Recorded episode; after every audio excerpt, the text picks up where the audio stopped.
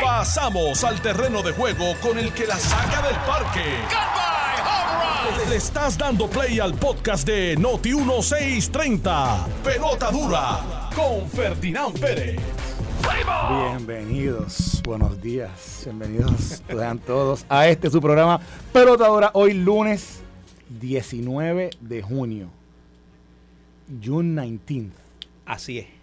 Por eso es que hoy estamos de día de fiesta conmemorando el, lo que le llama el ¿cómo que es? Jun- Jun- Juneteenth, Juntis. Juneteenth, que ahorita vamos a hablar un poquito de eso. Le damos la bienvenida a toda nuestra audiencia, agradecidos siempre que estén con nosotros, conectados a través de la número uno en todo Puerto Rico y en el mundo entero, Noti 1630. También aquí los que están en- escuchándonos por radio nos pueden escuchar por FM en, el, cuadrante 94.3 FM. Y también nos pueden seguir a través de las diferentes redes sociales, particularmente el Facebook Live de Jugando Pelotadura y Noti 1630. Esto es Pelota Dura Radio, programa de Ferdinand Pérez, Carlos Mercadel y el Corillo que siempre nos acompaña día tras día, que esta mañana está como todos los días, el licenciado, el que van a rebautizar la carretera número 100 en Cabo Rojo con el nombre de él, se llama René Chile Comas. René, buenos días. Muy buenos días, Carlos. Muy buenos días, Mandeli. Muy buenos días, Jorge. Y un saludo y un abrazo fuerte a Ferdinand y a todo Puerto Rico. Eh, como siempre, un privilegio poder compartir con ustedes aquí en la mañana de hoy. Y está también esta mañana con nosotros todos los lunes. Es- Dice presente la licenciada, la periodista Mardeli Jusino. Buenos días, Mardeli, ¿cómo estás? Buenos días a ti, buenos días a todos los radioescuchas.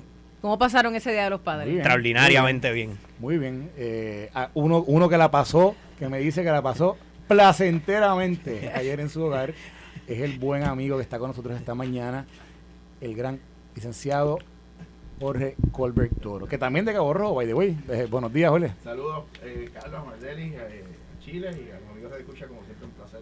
estar Mira, eh, Jorge, pero, ah, da, da león, da león al- al buenos días a Dale todos. Saludos y dale- ahora dale repeat, a Carlos, a Mardelli, a Chile y a los amigos de Radio Escucha. Un placer estar con ustedes en la Qué mañana. de bueno, qué bueno que estamos todos aquí. Como ustedes saben, estamos día después del Día de los Padres. Así es. Aquí eh, los tres caballeros que estamos aquí somos padres, los tres. Y estoy seguro, por, la, por las Así caras sonrientes, yo sé que la pasaron bien el día de ayer. Extraordinariamente. Eh, qué, qué- qué- qué- qué- qué bueno cuando uno tiene la oportunidad de, de pasarla en familia y compartir con sus hijos, etcétera. Es algo bien bonito. Ayer la verdad que fue un día bien bonito en mi familia, en casa de mi, familia, en casa de mi hermana, que estuvimos con todo, con papi, con, con los, mis hermanos que están aquí en Puerto Rico. La pasamos súper. Estoy seguro, ¿verdad? Que muchos de los que nos están escuchando también tuvieron la oportunidad de pasarla en familia. Así que, ¿verdad? Este, me ale- un motivo de alegría, ¿verdad? Que, que- que hayamos tenido esa oportunidad. Eh, quería mandarle un saludo particular a Ferdinand Pérez. Eh, no sé si pudieron ver ayer eh, en el Nuevo Día. El Nuevo Día sacó un video.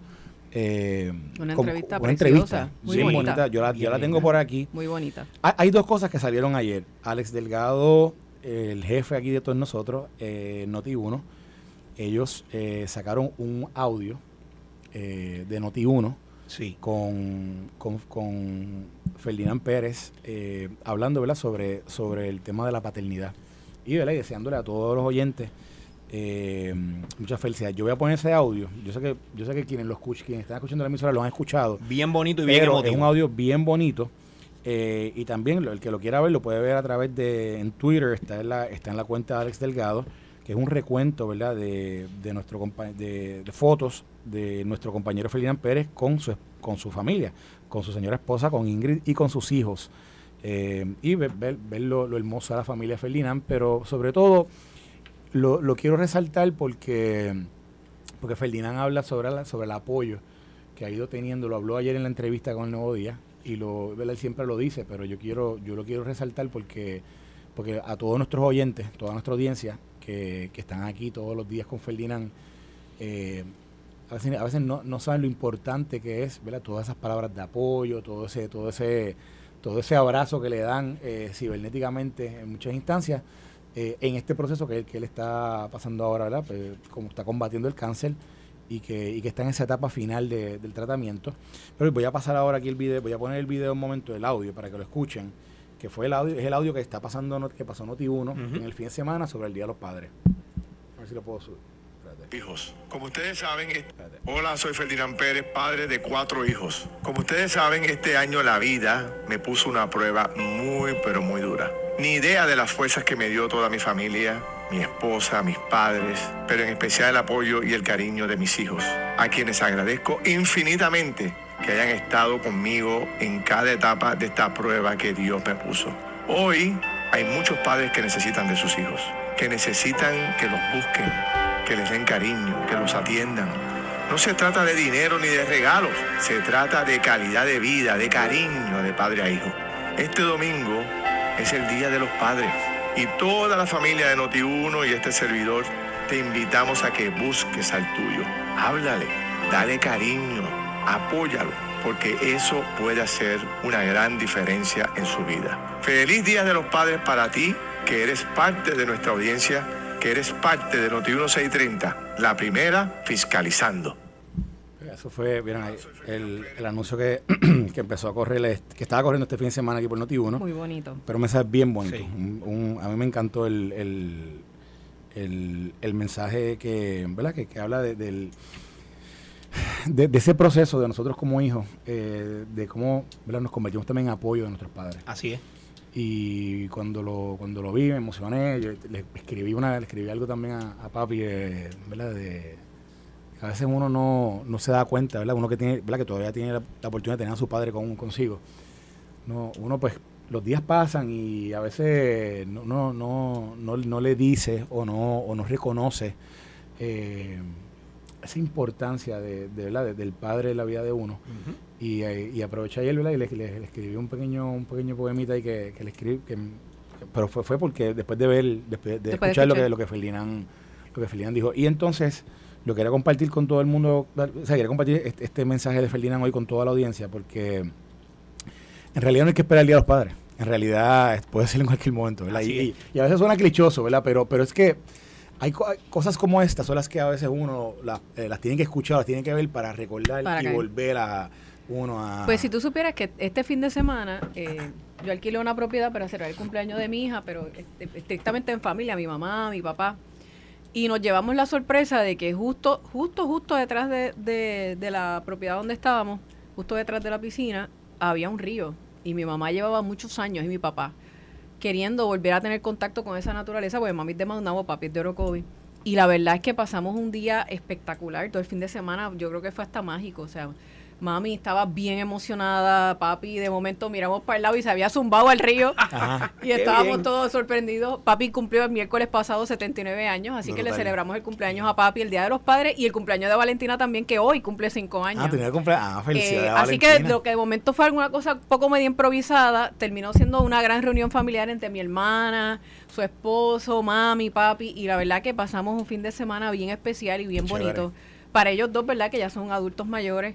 Eh, fue bien, bien, bien especial poder estar y compartir con la naturaleza aquel, el- aquel espacio por allá por Naranjito, era que andábamos bien, bien Ah, bonito realmente. cool. Fue, fue un espacio que no, una experiencia que como que no, a veces cuando uno no planifica mucho las cosas es cuando mejor salen. Ah, ¿verdad? Pues así fue, así fue. Qué bueno. Mira, pues yo, ¿Qué tal? yo la pasé en familia igualmente con mi esposa, mis dos hijas. Nos quedamos acá en el área eh, metropolitana. Eh, tuvimos, la verdad, que un fin de semana muy bueno. Pasamos bien.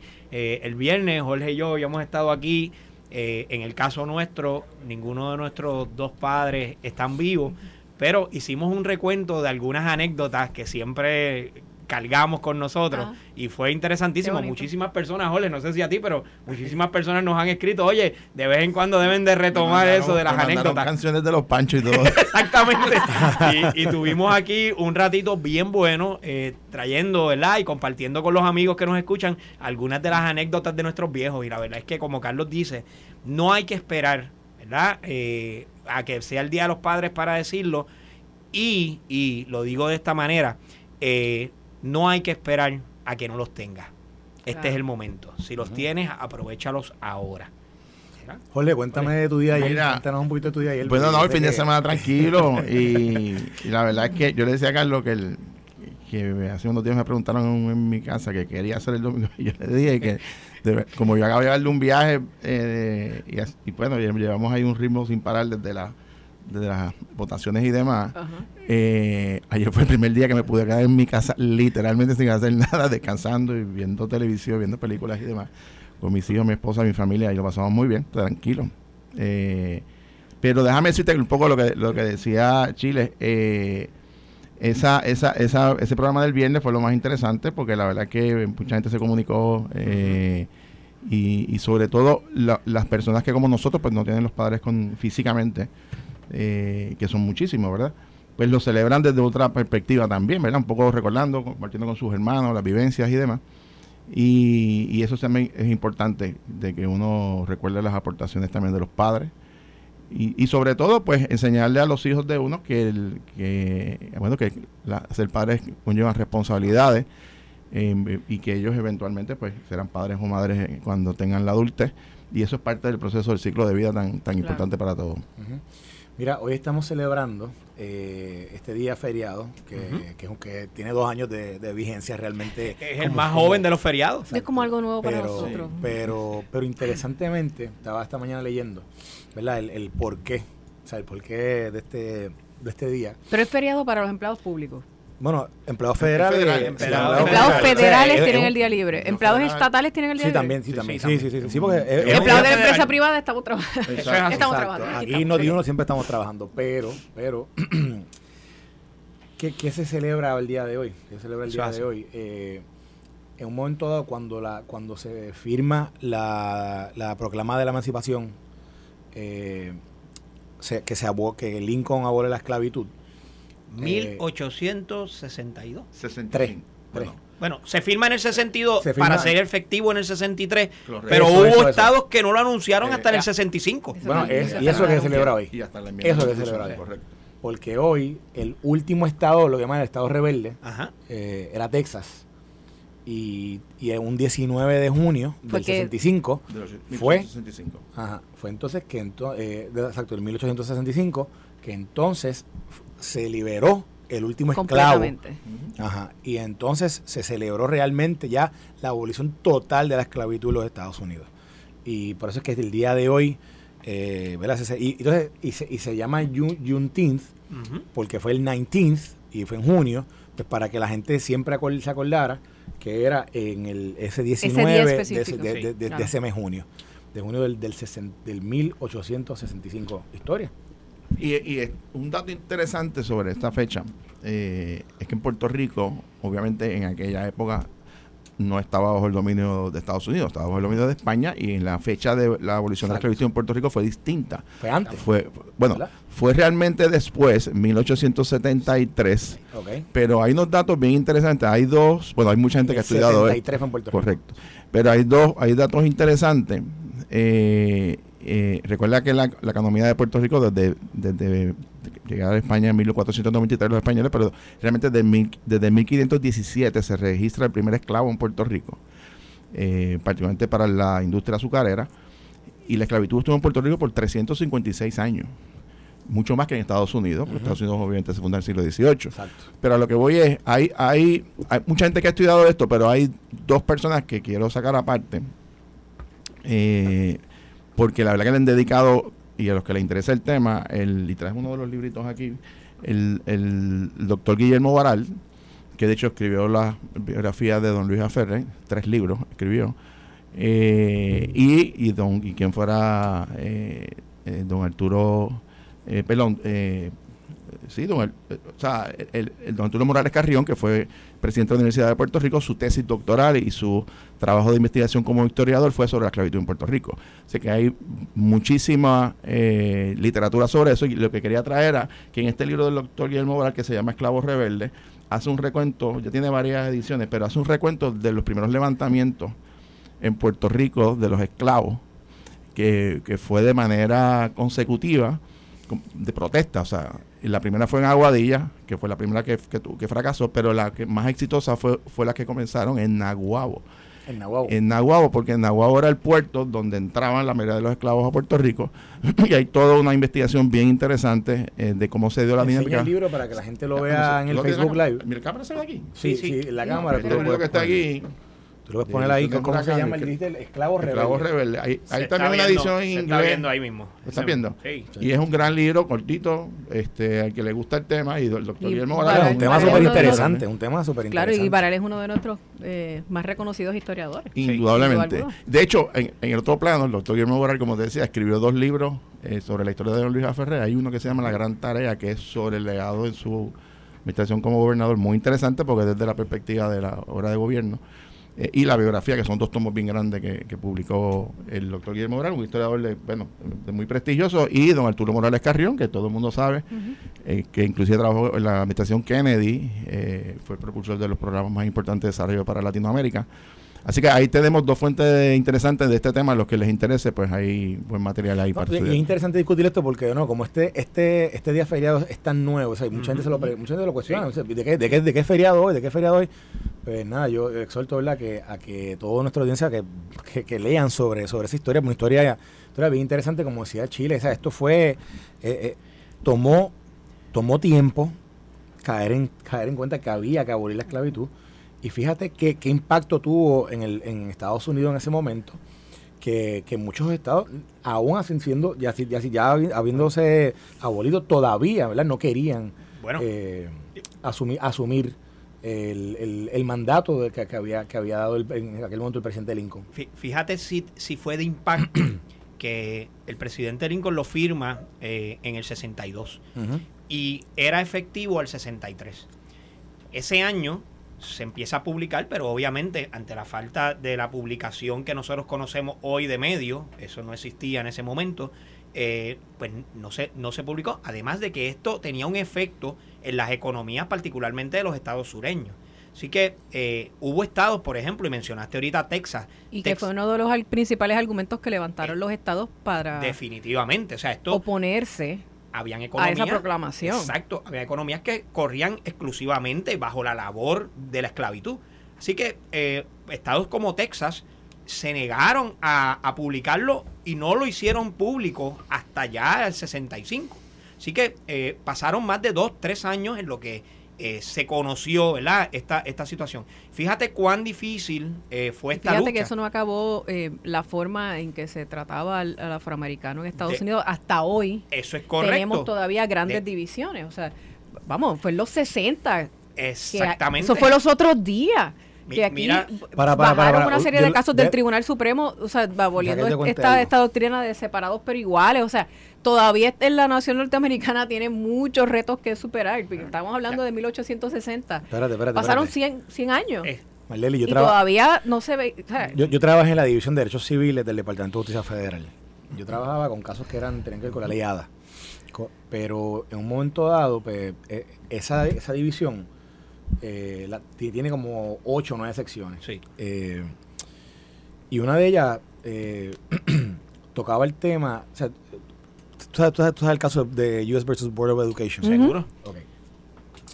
Pues trabajaba con, con el Departamento de, Educa- de Educación Federal porque aún al día, bueno, en aquel momento, 2012, me acuerdo como ahora, porque 2012, hay lugares en los Estados Unidos donde, donde hay segregación en las escuelas. Entonces, por ejemplo, yo recuerdo que celebra, se celebró dentro del, dentro del departamento, dentro de nuestra división, un momento, un, un momento clave, por ejemplo, una escuela en Georgia, que ese año por primera vez celebraban un senior prom eh, Integrado. integrado. En el que son 2012. estados considerados estados del sur, que es lo que Exactamente. planteando. este Chile. 2012. Yo, wow, hace 10 años. Hace 11 años. Sí. Eh, Yo, yo, y así, y así Fíjate de- o sea, eh, es sorprendente escuchar esta historia, pero, pero aún suceden. claro. y- Aún suceden. y nosotros, hay lugares que Carlos, prefieren todavía mantenerse porque le tienen, le tienen supuestamente, eh, eh, quieren evitar problemas que si, con- que, lo- con, que si con negros y blancos, blancos y negros. O sea, es una cosa, eh, para nosotros, digo, por lo menos, para mí es inverosímil, ¿verdad? Pero, pero esas cosas todavía pasan. Sí, sí, y, y, su- y suceden todavía hasta el día de hoy como Carlos las, las da y la lucha continúa y obviamente el... el Continúa y ha adquirido otras dimensiones. El, poder hacer esa justicia le va a tomar muchísimos años más a los Estados Unidos. Y yo quiero, ya que Jorge trajo dos puertorriqueños extraordinarios, los que, que conozco su, su obra sobre estos temas, quiero también resaltar, ¿verdad? Que nosotros teníamos para esa época también eh, puertorriqueños luchando por estos temas y quiero traer el, el, caso de Segundo Ruiz Belvi eh, y de Ramón Emeterio Betances, cabo rojeño como nosotros, hermano masón igual, eh, que ya para esa época, al principio del siglo, ya estaban luchando y tratando de sacar, ¿verdad?, de, de la esclavitud a niños que, que pues, obviamente de otra forma hubieran sido condenados a la esclavitud y ellos pagaban, eh, y esto es lo más que se conoce de ellos, ¿verdad? Que pagaban en la iglesia para eh, comprar la libertad. Pero igual, ambos escribían, ambos llevaban el, eh, este tema y este, esta lucha por la libertad a los centros de publicación, en los periódicos, y hacían sus escritos en esa época buscando ya que se conociera y que se llevara, ¿verdad? Lo que a nosotros conoceríamos hoy como blogueros, pues ellos lo hacían en esa época tratando de llevar el mensaje de que, oye, esta es la norma, esto es lo que tenemos que nosotros favorecer, esto es lo que tenemos que buscar y, aspirar como país. Y, qué bueno que, que los reconocemos, ¿verdad? Y que todavía podemos hablar de ellos porque fueron los primeros que llevaron esa gesta en Puerto Rico. Bueno, sin duda, y, pero quería hacer un comentario de lo que dijo Marley con, mucho, con mucha razón. Eh, y es en el sentido de que aunque la guerra civil y la esclavitud, por supuesto, terminó, queda un ha quedado un remanente. De, o sea, la lucha por el discrimen o contra el discrimen eh, es una lucha permanente, no ha cesado. El, discrimen continúa. Lo que antes el Estado eh, permitía, como era la esclavitud, y el discrimen contra los negros, Ahora hay otro tipo de manifestaciones. Por ejemplo, uno de los planteamientos que se hace recientemente es la cantidad de, oficiales del orden público envueltos en casos de asesinato, inclusive por discrimen, por razones raciales, por razones eh, de discrimen de, origen étnico, etcétera. O sea, el Estado donde no toma unos controles o no aplica el Estado de Derecho como, como corresponde. Y, y, eso ha continuado en Estados Unidos. Ahora, esa, ahora esa lucha. Esta semana salió un reporte del Departamento de Justicia Federal sobre, sobre el, departamento de la policía de Minnesota. O sabes que allí fue donde, donde este falleció Floyd. Floyd, creo que, creo que Floyd. Creo que, creo que viene, creo que esta investigación surge a raíz de esa muerte. Y entonces yo hicieron una investigación, ¿verdad?, de casos que se habían dado y es un extenso el, el, reporte, ¿verdad?, con, con coincidentes. Por eso es que, por eso es que esa, esa batalla es una continua. Eh, hay otras manifestaciones de discrimen, ¿verdad? De todo tipo, eh, biológicas, raciales, de género, eh, de origen, o sea... Es que a nivel, a nivel sociológico, de cómo una un país o una nación, una sociedad se comporta. La mera abolición de la esclavitud no cambió inmediatamente la psicología social, la mente de las personas o cómo, o cómo un sector de la población percibía a otro, cómo los blancos percibían a los negros. O sea, no dejaron de verlos como, como, como, como propiedad, no dejaron de verlos como, como, como menos, aunque son iguales. ¿Cómo ustedes ven la revisión histórica de, de estas cosas? Porque, por ejemplo, tú sabes que esto se, da, se ha dado mucho se ha dado mucho en los, en los estados y en los estados del sur se ha dado mucho eh, por el tema este de, la guerra civil lo, y los Estados Confederados y, y que, que, hay, qué sé yo, que hay este eh, estatuas o, o hay eh, monumentos en memoria de... Y que los han derribado. exacto, y, que, y, que, y que por estos temas de momento pues han querido, ¿verdad? porque posiblemente habían, habían personas que estaban que favorecían, que tenían esclavos, que favorecían la esclavitud y han querido derribarlo, han querido eliminarlo. Aquí en Puerto Rico tuvimos un, una, un amague de eso con la estatua de Colón. Eso es correcto. ¿Verdad? Que, que hay gente que entiende que Colón que Colón este fue el que trajo verdad el exterminio de, los, de, los, de los indios etcétera y, y, y, hay gente que quiere como revisar la historia para que esas cosas no se reconozcan para que estos individuos o, para, o para eliminarlo o sea, que usted cómo usted ven eso yo tengo mi opinión particular sobre estas cosas porque precisamente cuando olvidamos y, sacamos o borramos de la historia algunas cosas o algunos capítulos, eh, tendemos a repetir esos Nos errores. corremos el riesgo. Y, y a mí, a mí particularmente, cuando vi estos movimientos de vamos a derribar las estatuas, vamos a Pero uno lo- sacarlas de nuestra historia. Uno puede entenderlo. No, no, Yo- perdóname, no, perdóname, me corrigen, no fue Cristóbal Colón, fue la estatua de Juan Ponce de León. Fue la de Juan Ponce de perdón, León, perdón. Cierto, pero- Sí, perdón. Pero lo- a lo que me refiero Uno es... puede, uno puede entenderlo, pero yo no sé si un punto medio quizás será, mira, en vez de derribar esta estatua, que podría tener este, de- estrictamente de la perspectiva, por ejemplo, del escultor, un valor Ajá. artístico, pues mira, eso tiene, todas las estatuas tienen una tarja, ¿verdad? Claro, porque no educamos sobre lo que es. Cambiemos ¿Por qué la no tarja y, y entonces quizás, no sé, poner, poner en mayor contexto. Claro. A- Pero a Pero, puedo, me pero- pero refiero. puedo entender el pero- deseo de las personas, lo puedo borrarlo, entender. Nos exponemos a repetir los errores del pasado. Pero Y- y tampoco es glorificar también, aquel. No, no lo vamos Bueno, a que pasa- glorificar. Lo que, bueno, lo que ¿Entiendes? pasa es que también, pero es que la historia es la historia. Yo salí y digo, o sea, ¿cómo voy a cambiar la historia? La historia, yo, todo lo que sucedió es lo que nos trajo donde estamos hoy, Claro. ¿verdad?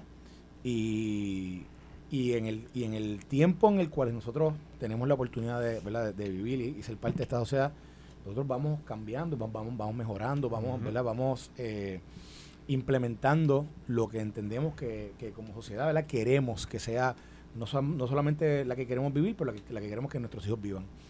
Pero, pero cambiar la historia, o sea, o querer decir, ah, pues mira, pues, mira, eh, en un momento dado, o sea, estas personas tuvieron un rol importantísimo eh, en la formación de, de- de nosotros como pueblo. Por eso te digo que no sé si quizás a lo mejor uno puede añadirle mayor contexto. Yo, yo creo que la educación es esencial y, y si en efecto, ¿por qué vamos a destruir algo si lo que podemos es interpretarlo y darle el, y darle el conocimiento? Correcto, y darle el conocimiento a las generaciones Porque tampoco futuras. es que se quede ahí para celebrar lo que no, está es bien. que no, no lo vamos a celebrar, pero oye, vamos por eso es que yo puedo a entender la manifestación de la gente, aunque uno no necesariamente esté de acuerdo, pero, Claro. pero puedo entender por Yo, yo, bueno, yo ¿Qué- puedo entender que... cuáles las racionales. Yo, o sea, yo, yo creo que, o sea, yo, yo entiendo que uno puede tener posturas distintas a lo que pudieron haber tenido estas personas en aquel momento. Pero la realidad histórica de aquel momento era otra. O sea, la realidad social era otra, la realidad política era otra.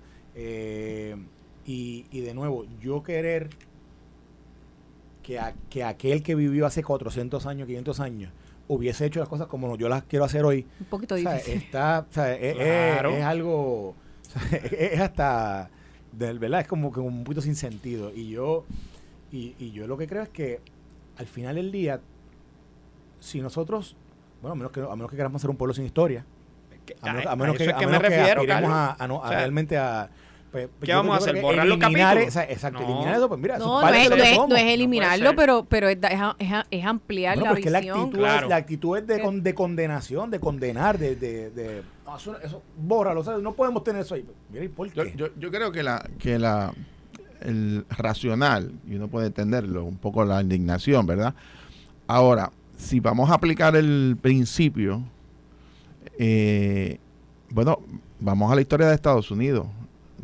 Los primeros 12 presidentes de Estados Unidos tuvieron, eh, tuvieron creían y tenían esclavos, incluyendo a George Washington, y de esos de esos primeros 12, nueve de ellos lo tuvieron mientras fueron presidentes. En el caso de Thomas Jefferson, que, que es una de las figuras más respetadas en la historia de Estados Unidos, eh, estaba cotejando ahora un ensayo que había salido hace unas- unas- unos cuantos meses, eh, tuvo hasta 600 esclavos. Entonces vas a tumbar, vas a derrumbar el monumento a Jefferson, vas a cambiar el estado de, el nombre de, de Washington DC eh, o el estado de Washington o todas las edificaciones, carreteras que tienen el nombre del primer presidente de Estados Unidos. O sea, eh, es un La la no será ninguna de las monedas. eh, No, exacto. la- o la sea, moneda, el o sea, dólar, el cuando dólar, por o ahí sea, para allá abajo, lo que quiero decir Yo es, que es ah, amplia- son- ampliar son, eh, quiénes eran estas yo- personas. exacto, mire, si eran yo- lo que eran, pues usted está yo viendo este que monumento, el- hizo esto bueno, tuvo- esto estaba mal. Exacto, Pa, tú pa, pa, pa. estudias la figura dependiendo de las circunstancias de ese momento. Claro. Eh, o sea, igual, ahorita Mardelli dijo algo bien importante. En el caso de, los negros en Estados Unidos, eh, realmente cuando se, libera o se quita la, la prohibición del, o se les reconoce el derecho al voto, no se les dio inmediatamente. Hubo unas condiciones que prácticamente no pudieron ejercerlo hasta casi finales de la década del 60, porque pusieron una condición incluso hasta económica para tú poder votar, que era casi mantener la prohibición. Seguro. En el caso de las mujeres, vamos, a principios del siglo XX, eh, o sea, ¿qué uno va a hacer? Que todas las figuras que llegaron antes las vamos a derrumbar, los vamos, bueno, uno tiene que entender la historia y, y estudiarla y, y ver cómo los seres humanos, las sociedades evolucionan, porque no todo, no todo pasado fue mejor. Aquí hubo momentos donde, bueno, hubo la esclavitud, donde las mujeres no podían votar, donde los negros no podían votar. Es más, la constitución de Estados Unidos, vamos, que todo el mundo la alaba, y aquí tengo tres abogados distinguidos, el- la persona de la raza negra no era considerada un ser humano, era tres cuartas partes de un ser humano. Así empezó la Así constitución de Estados Unidos. O sea, eh, quiere decir, ¿qué vamos a hacer? ¿Vamos a, a quemar todas las constituciones de Estados Unidos? Pues por supuesto que no. E- Es, es el, la necesidad de, de educar a nuestros hijos y a los estudiantes de que hay procesos históricos en donde la sociedad va evolucionando, va creciendo, va aprendiendo eh, y en donde el discrimen en todas sus manifestaciones tiene que ser combativa y que aunque llegamos siglos en esta batalla en diferentes manifestaciones, es una lucha constante, permanente, porque el discrimen se continúa reflejando en otras eh, formas en que los seres humanos convivimos. Y eso es una realidad. Aquí, aquí alguien, alguien me escribe y dice, porque si no se aman las fuentes de donde procede nuestra patria, no es posible amar la patria en su totalidad. Eh, con eso vamos a hacer esta primera parte. Ahora vamos a dar duro a todas las noticias que, que son noticias aquí en, Puerto Rico en el día de hoy. Esto es Pelotadura. Aquí está René Chilecoma, aquí está Jorge Colbertor, está Maldeli Jusino, Carlos Mercadel. Nosotros pausamos y regresamos. Estás escuchando el podcast de Pelota Dura, en Noti1 con Ferdinand Pérez. Bueno, y regresamos aquí con la segunda entrada de este su programa Jugando Pelota Dura, este que les habla Carlos Mercader, con René Chilecoma, Jorge Colbertoro, Mardeli Jusino, eh, enviándole todas nuestras buenas vibras a nuestro hermano Ferdinand Pérez, que está en su, en su última etapa de- del tratamiento contra el cáncer. Que ya está culminando ese tratamiento, pero saben que él lo ha anunciado anteriormente, que es una etapa fuerte, donde ¿verdad? tiene un tiene un tax eh, físico eh, duro el, proceso de la, de la radioterapia y particularmente ¿verdad? por, por ser por, por el, ser lugar, donde está alojado el cáncer de Felina que es en la garganta pues ¿verdad? pues pierde un poco su voz etcétera así que estos días no, no lo va, no va a estar con nosotros pero está aquí presente ¿verdad? en, en, eh, en su en- en cada vez que nos escribe cada vez que nos dice que nos está escuchando ¿verdad? Nosotros, Conectado con este, nosotros en los medios. y, y entonces está listo también para regañar. No tiene el látigo de Jorge, pero, pero regaña de vez en cuando cuando nos, nos salimos de, de ruta. Mira, Carlos, Pero- hay un sistema, eh, una onda que ya me parece que se convirtió en depresión tropical. Sí, hay dos sí, sistemas corriendo a la misma vez. Lo vi. Tú sabes que yo decía que con estos calores que estaban haciendo y el mal que, que, sea, que el, que el agua estaba súper que caliente. Este calor no me Y dije, gusta. esto, esto porque- suena. Y, entonces, y, y, by way, estuve el sábado, estuve el sábado en Sabana Grande. Y entonces, estuve en San Germán en Sabana Grande. Y entonces, este, tú sabes que ahí yo ten- eh, en mi casa nosotros tenemos eh, como dos palos de aguacate, tenemos allí. No me digas que estaba lleno de aguacates ese lleno, palo porque me estaba voy a lleno de aguacate. Estaba lleno de Mm, aguacate. Yo recuerdo. Eh, yo ahí- recuerdo cuando María una semana antes, Estaba, ustedes buscan, sabes, una foto en, sí. en Instagram mía, que hay un montón de aguacates que me trajo William Marrero, Ajá. el licenciado Marrero, y yo dije, mmm, todo... Mira, ya bien. a mí el año pasado me dañaron la cabeza Ay, con, con esta teoría de los aguacates, que yo no la sabía. Sí. Y de momento me dijeron, oh, porque yo La- dije, yo dije que la había- que naturaleza había- sabe. Que, que el palo está lleno de aguacate. Y, todo, y pasó Fiona. Y Fiona pasó por allá, por el área azul, Sí. ¿verdad? Por, por el área. Nos dio duro. eh, De hecho, el- eh, Débora Martorell informa que el Centro Nacional de Huracanes iniciará boletines de depresión tropical a las desde las 11 de la mañana. Así que pronto, pronto ya en los próximos minutos. sí, ya en los próximos 20 minutos vamos a mantenerlos aquí informados ¿verdad? Sobre, sobre cómo va el, transcurso de eso. Mira, este aquí llevamos una controversia de varios días ya. eh, de- yo diría ya casi más de una semana, eh, posiblemente como una semana.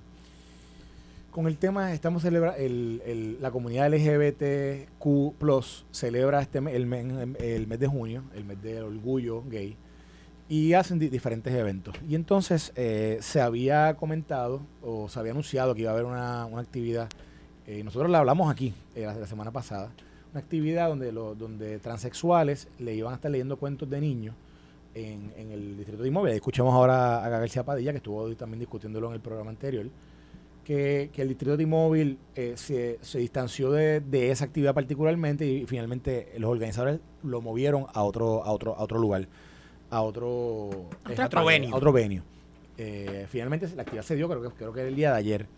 Tengo un extracto de video de esa, de esa actividad que lo voy a pasar el audio para escucharlo y hablar un poquito de, de, esto y, y, lo que esto, ¿verdad? Y lo que esto pretende. Aquí van a escuchar la voz de la senadora Ana Irma Rivera Lacén, que junto con, con dos drags, con dos, dos, dragas, eh, eh, está bien decir draga, ¿verdad? Yo, yo lo leí bastante mucho en las redes esta, esta semana, este fin de semana, así que... Drag queens. Sí, pero es una traducción, o sea, yo no sé si... Eh, es drag queens, exactamente. Sí, y, drag lo que significa es dress as a girl. Exacto. Sí, sí, sí, así que pues, pues, draga. Pues están dos, dos, dos este, drag, drags con, con ella, con Anaíma Rivera Sen. Es un extracto que dura 44 segundos, pero vamos a escuchar, este es el cuento que se, llamaba, eh, que se llama Jazz. Todo cambió. Mamá y papá me llevaron a conocer a una persona que me hizo muchas preguntas. Después de hablar con mis padres, dijeron una palabra que no había oído nunca, transexual. Esa noche, a la hora de dormir, mis padres me abrazaron y me dijeron, ahora lo entendemos un poco mejor. Tienes que ser quien tú quieras ser. Te queremos de todas formas. Mamá y papá me dijeron que podía llevar al colegio con ropa de mujer o de niña, que podía dejarme el pelo largo. Incluso me dejaron cambiar mi nombre por Jazz. Ser Jazz me hizo sentir mucho más yo misma. Eso es parte, ese es parte del, cuento. Esto este cuento eh, habla de un niño que, quiere ser transexual. Este, y, eh, y, básicamente de, la experiencia del niño con, los padres eh, en, ese, en ese proceso de, entrar en ese, en ese cambio, ¿verdad? De, es, un, varón y que quiere ser mujer. Yo traigo esto eh, porque sé que es controversial y yo creo, y, y yo creo que, que es importante discutirlo a la luz de que esto esto, esto va a continuar pasando. Esto no va a cesar porque, porque haya habido o, haya, o haya gente que, ¿verdad? Que, esté en contra, etcétera, va a continuar. Y yo quiero hablar, o quiero preguntar, o quiero discutir sobre, sobre si es apropiado o no leerle a un niño de, ¿verdad? En este caso, dice, el, yo busqué el libro en Amazon y dice que es un libro que es para, para lecturas de niños de, que dice de 5 a, a 10 años, algo así decía.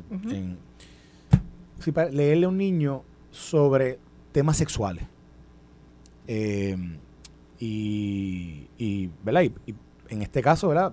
A través de, a través de, de, de, bueno, en este caso son, son drag queens, pero imagínense que no es un drag queen, imagínense que es... Temas sexuales o identidad de género. Bueno, pero... no necesariamente es lo mismo, Carlos. sexo o género también, vamos, podemos entrar en una discusión eh, filosófica de sexo o género, pero, pero un tema de, de, de un niño que está en pleno desarrollo eh, emocional, eh, Cognitivo, personal, de todo, de todo. Entrar en tema de, de, de, de no sé, si es sexual o de género. género con género, te identificas con género masculino, femenino, aquello, lo otro. Lo que dice Marjorie es cierto. Son dos debates separados, mi juicio. Un, un debate... Yo creo que están separados. Y si vamos a la historia de, de, cómo comienzan estos, estos cuentos de drags. no, lo que me refiero es que el, los niños desde pequeños, por supuesto que tienen que recibir eh, educación sexual de su, y, y, de su propio cuerpo y de cómo se protegen eso es parte del, proceso natural que debe ser no solamente en la escuela, los padres, ¿verdad? Y, y, la, y la educación sexual tiene que, tiene que fundamentarse eh, correctamente en los hijos. Lo que tú estás planteando son issues de género, o sea, que, que, es si el Estado o el sector privado hasta dónde debe tener una responsabilidad del contenido de lo que se comparte con un menor, ¿verdad? Que es, que es otro debate y eso, eso lo, podemos entender. Eh, yo, yo digo, para, para contestar tu pregunta, sobre la educación sexual, que es lo que un niño debe recibir sobre cómo es su cuerpo, cómo se protege su cuerpo, cuál es su, ¿verdad? Sus, partes íntimas. Eh, eh, eh, cuál es qué evolución va a tener en su cuerpo para que entienda. Eso es una parte esencial en la educación. Eso, eso, es, eso no hay ni que discutirlo. Sí, sí, sí. Lo que tú planteas es la, si es apropiado o no que entidades o el gobierno eh, auspicien actividades donde se rompe eh, conceptos tradicionales sobre, sobre lo que es el género. Entonces, yo lo que planteo es lo siguiente. De, aquí hay dos niveles de responsabilidad. Una cosa es hasta dónde puede llegar el Estado, otra cosa es hasta dónde puede ir un, una entidad privada y, y, otra cosa es la responsabilidad de los padres. Porque por ser menores, la, el primer grado de responsabilidad es a los padres. Quien debe determinar si es apropiado o no de que a un hijo mío le lean un cuento, un drag, un artista, un atleta, un político, un sea. ex convicto, lo que sea, es un criterio que a mi juicio debe de ejercer los padres. ¿Por qué? Bueno, porque son las personas llamadas a ejercer responsabilidad de usar, de, de ejercer ese criterio que el menor no tiene por la edad, ¿verdad? Cronológica, que puede discernir lo que es correcto o no dentro de su perspectiva. Tú has descrito el concepto de patria potestad. Exactamente. Por lo tanto, la pregunta entonces es si- es correcto o no es correcto. Yo creo que debe ser una decisión de los, de los es mi, mi posición. Ahora bien, sobre el Estado, sobre el gobierno, cuando hay fondos públicos o entidades, y por eso yo hice la, la, la, salva- la Salvedad. salvedad el, el viernes, creo Sí, que lo comentamos, esa- de que el distrito de comisión, el distrito T-Mobile, aunque puede creer mucha gente que es privado, No, tiene un auspicio del gobierno porque tuvo incentivos contributivos, tiene hay un contrato, hay todo un andamiaje, o sea, hay un interés del gobierno. El Estado no puede negar ni propiedad pública ni coartar el derecho a libertad de expresión ni de asociación a nadie porque hay unas protecciones constitucionales y, y eso tienes que tener cuidado hasta dónde el Estado puede decir ah pues un ex convicto le puede leer un cuento a los niños pero un drag no espérate pues entonces cuál es el criterio así que ahí entramos en un y terreno entramos ¿verdad? en el aspecto de censura previa, porque entonces si yo digo que un drag queen no puede leer un cuento, pues entonces un líder religioso no puede leer, no a- puede, digamos, adventista. Sí. Eh, pues no puede leer un cuento eh, sobre la religión adventista, Claro. porque Pero- lo, pero- lo que pero va por un lado va para el otro. los líderes políticos Carlos por ejemplo Es que yo que yo pienso que este tipo de actividades privadas, eh, como tú bien Mm. dices, papá y mamá de- hacen unas determinaciones porque es, es así, o sea, es, es mi hija. Pues no la lleve o no lo lleve. Claro. No vaya que- allí, que ya. ¿Usted fue, no está de acuerdo? Pues no foto, vaya pero No allí. había nadie, o sea, había, habían como tres personas. Pues lo que Pero- cree- pero el, que, el, que, eso- el que cree que eso es apropiado, pues usted lo lleva y el que y no, tiene pues todo, no y tiene vaya. todo el derecho de Usted- llevarlo pues si claro. quiere. Fíjate lo que estoy, estoy- te quis- quise, quise que la gente escuchara el audio del, del, del cuento. Porque no estoy hablando de si tienen derecho o no tienen derecho, tienen el derecho a hacer lo que quieran. Pero es apropiado este tipo de lectura para niños. O sea, ¿cuán, cuán apropiado es? bajo el criterio de Bueno, quién? Carlos, No, lo- estoy- lo que en pasa es- general, yo- un yo criterio te- general. Pero es que ¿Tú sabes es lo te que digo, pasa? Tú, o sea, tú- tú no puedes Porque no estoy tirar- entrando, ¿sabes? Porque, porque Es yo, que esta- yo lo- tú- tú- sabes, cada uno de nosotros cuatro tenemos unas creencias, ¿verdad? Eh, personales, religiosas, filosóficas. lo Yo no te sea. puedo imponer las tuyas a mí, ni tú las Exacto, mías. yo no- Exacto. o sea, yo, yo- O sea, quizás a ti te incomoda algo que a mí no me incomoda. Claro. Quizás yo, eh, por ejemplo, hay gente que, que, y lo voy a decir en política para no hablar del, del- del tema, ¿verdad? Pero hay líderes políticos que han ido a escuela a compartir con estudiantes y hay gente que, le- que les molesta eso, bueno, hay gente que no.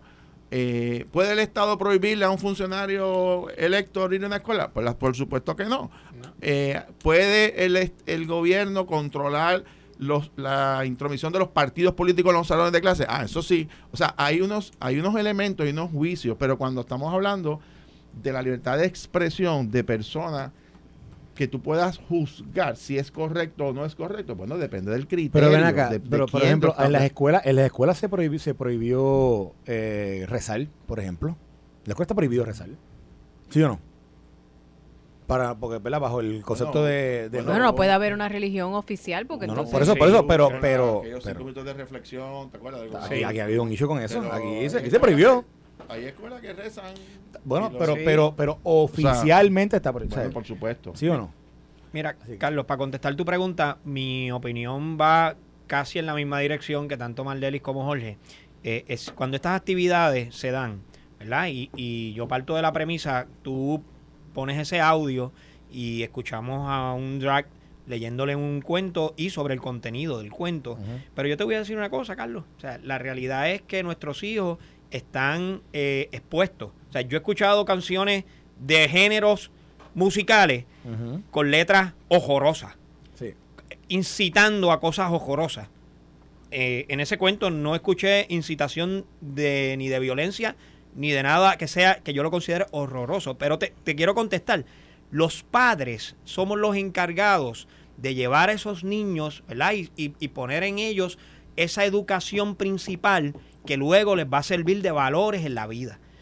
Y los padres determinan, mientras el niño no tenga todavía sus decisiones claras, cuál va a ser la educación que ellos van a tener.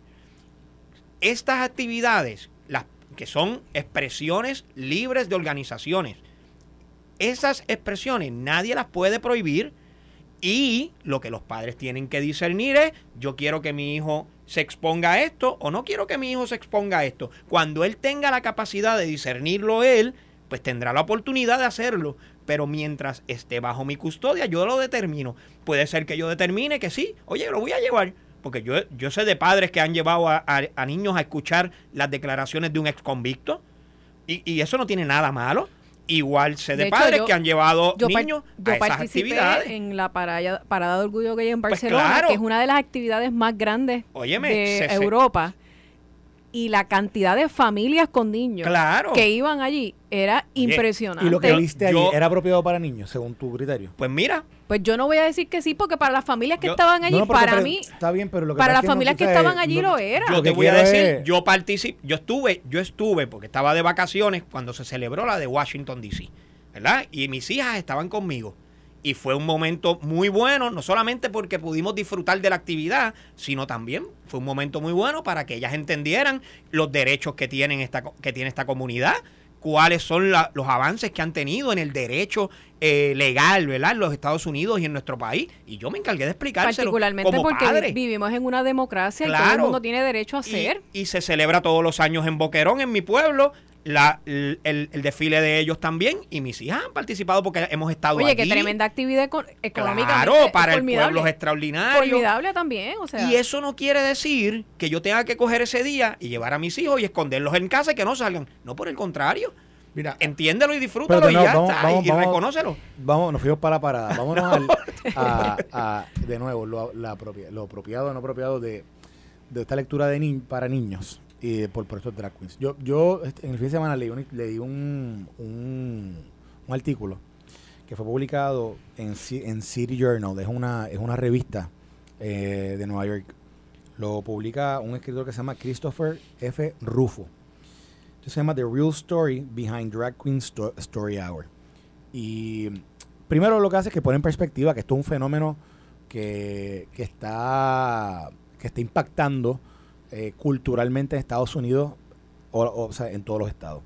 Y ha habido estados que lo han hasta ahora legislado, pero lo han hasta, están hasta buscando hasta prohibir, ¿verdad? Que, que las escuelas, o en, o en- porque lo que hacen es que allá en Estados Unidos lo que hacen es que van, acuérdense que en Estados Unidos hay una cultura eh, mucho más, eh, pro- eh, yo digo que propensa, hay, hay mucha biblioteca eh, comunitaria, hay mucho biblioteca de, de escuela que, que, que, que, se mantiene activa sí, constantemente. que son centros como comunitarios Exacto, son. Y pues y dentro de ese ambiente, pues ellos, esa, la, la- la comunidad de, de drag buscan entrar en ese tipo y, pues, y hay, hay lugares donde donde esto ha sido de, de nuevo gran controversia.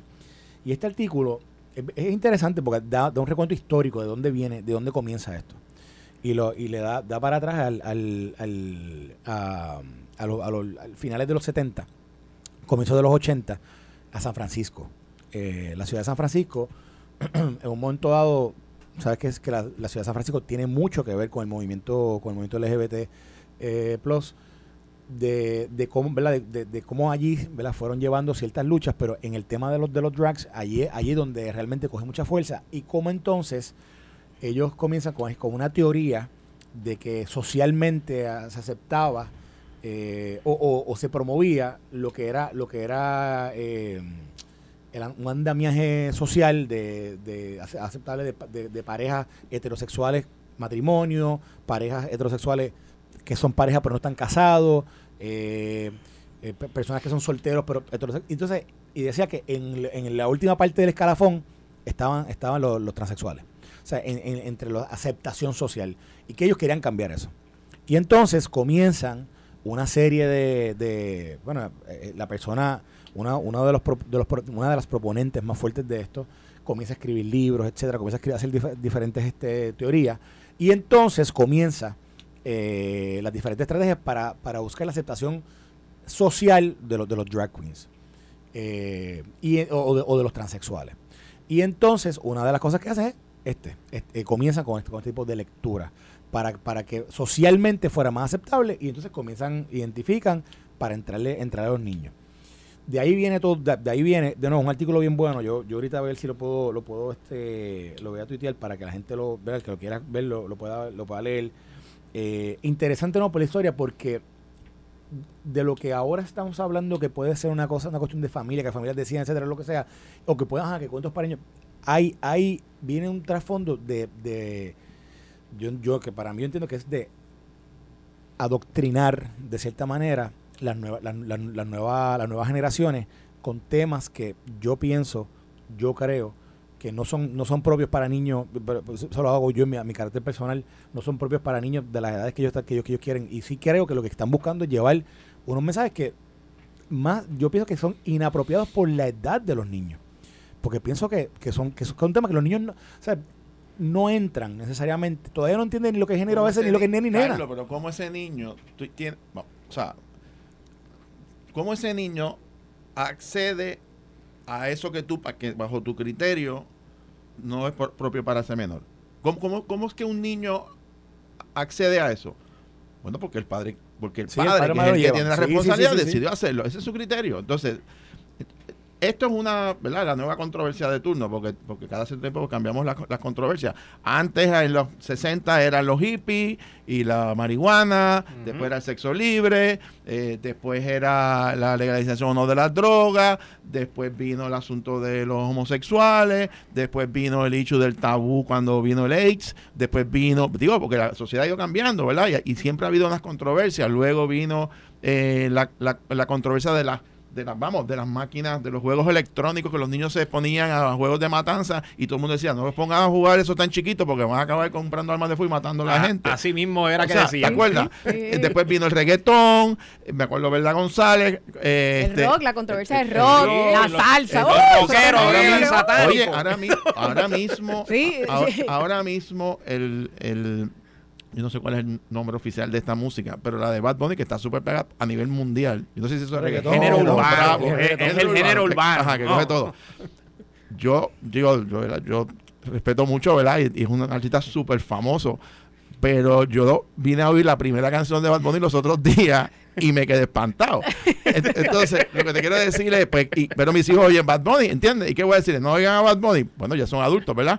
Pero lo que te quiero decir es, Carlos, hay cosas que tú no vas a poder evitar, ni, el, ni los gobiernos, porque ya el mundo cambió. Las redes sociales, los niños tienen acceso a todo. Olvídate de los ¿Qué vamos- drag. ¿Qué vamos a hacer? ¿Meterlo en una burbuja? Pues No tú, puedes, ellos no están puedes. No, y fíjate, yo, yo pienso que, por ejemplo, en mi caso, como mamá de Valentina, para mí es importante que ella aprenda el respeto, Ujú, aprenda el respeto a la diversidad, Exactamente. la tolerancia, que porque alguien se vea distinto de ella, no es menos, es igual. Eso es así. Eh, independientemente de que yo esté, mira lo que te digo, de acuerdo o no, yo tengo que tratarlo con respeto y como mi igual. Totalmente. Particularmente porque, porque yo quiero transmitir valores no solamente espirituales o religiosos, sino de una sociedad democrática. Y yo pienso que, y más como abogada, que yo estoy llamada incluso a defender particularmente aquello con lo que yo no estoy de acuerdo, porque esa es la esencia de la democracia. Eso es así. Y yo quiero que ella entienda eso y que todos somos, y si, y si ella cree en la religión, pues que todos somos criaturas de Dios o del Dios en el que tú quieras creer, o si no quieres creer en ninguno, también es tu derecho. Porque es la... re- que- Es y para mí eso es bien, bien Es más, importante. mira, en esa actividad que Carlos dice que fue poca persona, ah, Se visuales, los visuales se Está ven bien, poca gente. tú acabas de poner el audio en radio, Sí. lo, lo oyeron ahora probablemente miles de personas Sí, que nunca lo oyeron sí. porque Bueno. no fueron allí, así que tú mismo te divulgaste. Bueno, pero Lo es que es importante, no, para que yo creo que es ¿tú importante discutirlo. tener- pero para que tú eso va, ¿tú crees que va a tener efecto? Pero es importante discutirlo. O sea, es un bien, pero- tema. pero, lo que voy es, lo que voy es, Ah, no, por supuesto. lo que te voy- lo que lo que quiero plantearte es cuando se trata de menores y de, o sea, de niños y de qué tienen acceso, el primer grado de responsabilidad son los padres. Ese es nuestro ordenamiento legal y eso y es lo correcto. Si uno usa ese, ese criterio, pues eh, yo te puedo decir mi vivencia. Mis hijos son adultos ya y, uno ya es abogado y el otro va en vía, estudiante de derecho. Son más te lo voy a decir honestamente, Carlos, están, están mucho más, yo no diría nuevamente liberales. Ellos ven el mundo bien distinto a lo como yo me crié. Vamos Sí, a estar bien sí, claros. sí. Ellos ven cosas bien normales que para mí, como a ti, probablemente nos chocan a veces eh, y lo ven como algo muy normal. Y, y a veces uno, o sea, yo te digo, yo, eh, hoy, como te digo, he oído unas canciones que uno se escandaliza, pero para ellos es algo, ellos lo entienden, tú sabes. Eh, ¿Quién hubiese pensado que Telemundo, un canal de la historia que tiene este país, transmitió no sé cuántas horas del concierto de Bad Bunny? ¿Tú sabes la cantidad de malas palabras que dieron allí al aire en vivo en tres horas? Muchachos. un paquetón antes hubiese sido su escándalo en este país. Esto fue el podcast de Noti1630. Pelota dura con Ferdinand Pérez. Dale play a tu podcast favorito a través de Apple Podcasts, Spotify, Google Podcasts, Stitcher y notiuno.com.